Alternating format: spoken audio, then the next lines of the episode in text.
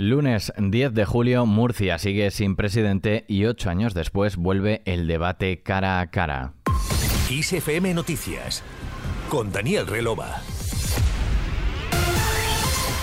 Los murcianos se encaminan a una nueva convocatoria electoral tras fracasar el segundo intento de investidura del candidato popular Fernando López Miras. La abstención de Vox habría bastado a López Miras para salir investido presidente regional, ya que en esta ocasión solo se requería mayoría simple. Sin embargo, se ha repetido el resultado del pasado viernes.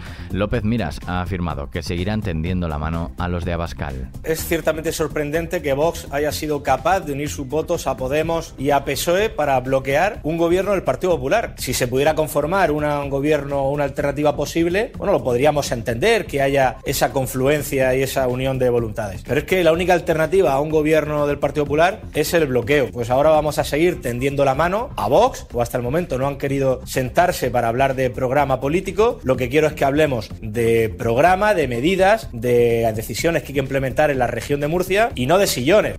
El PP acusa a Vox de activar la cuenta atrás para una repetición electoral en la región de Murcia tras unir sus votos al PSOE, mientras que los de Santiago Abascal aún ven margen para pactar. Y este lunes la televisión vuelve a acoger a una sola vuelta y en horario de máxima audiencia un debate cara a cara entre los dos principales candidatos a la presidencia del gobierno para unas elecciones generales, Pedro Sánchez y Alberto Núñez Feijo. Han tenido que pasar ocho años para asistir a un cuerpo a cuerpo en la campaña de las generales.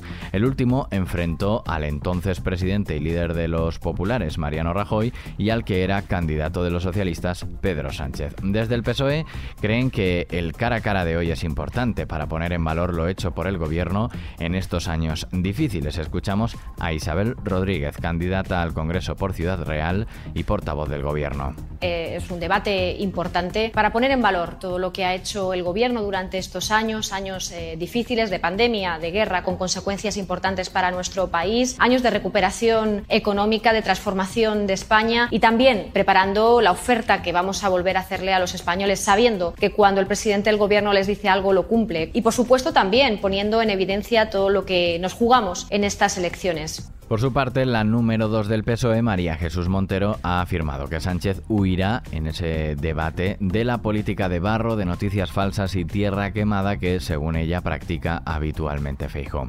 En el PP, el portavoz de campaña del partido, Borja Semper, cree que los socialistas lamentan que Feijo solo haya aceptado un cara a cara porque, según él, Sánchez está acostumbrado a la queja permanente y victimizándose.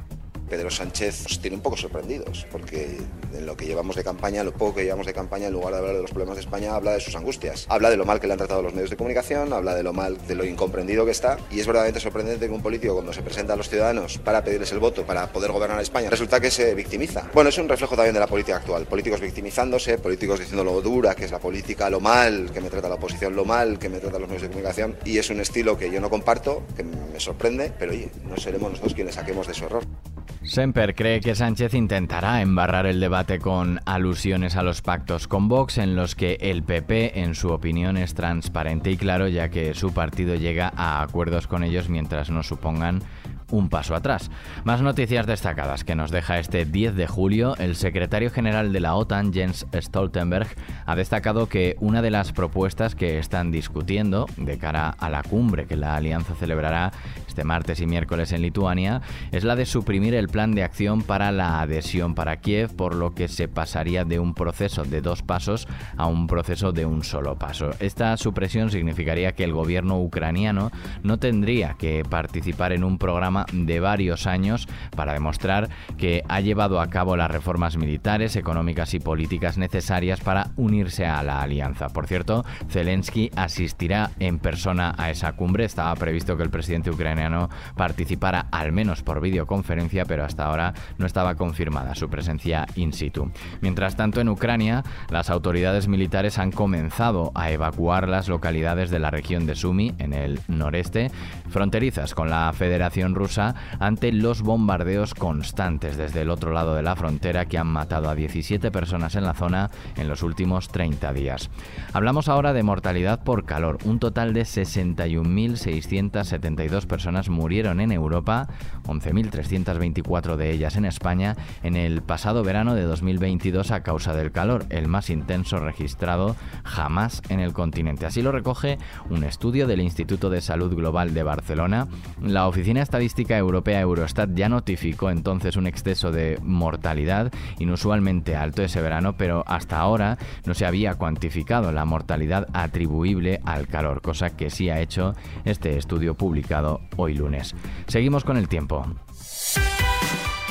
Este martes continúa la ola de calor y seguiremos con temperaturas muy elevadas en la mayor parte de la península ibérica y en Baleares, con dos comunidades autónomas en alerta roja, son Aragón y Castilla-La Mancha, y otras siete estarán en alerta naranja. En este caso son Andalucía, Baleares, Cataluña, Madrid, Murcia, Navarra y Comunidad Valenciana. Los termómetros se mantendrán bastante altos en toda España de una forma más severa en la meseta y el norte de Andalucía, con hasta 43 grados de máxima. Serán más suaves en el norte peninsular y los archipiélagos Canario y Balear. Terminamos. Depeche Mode volverá a España el año que viene.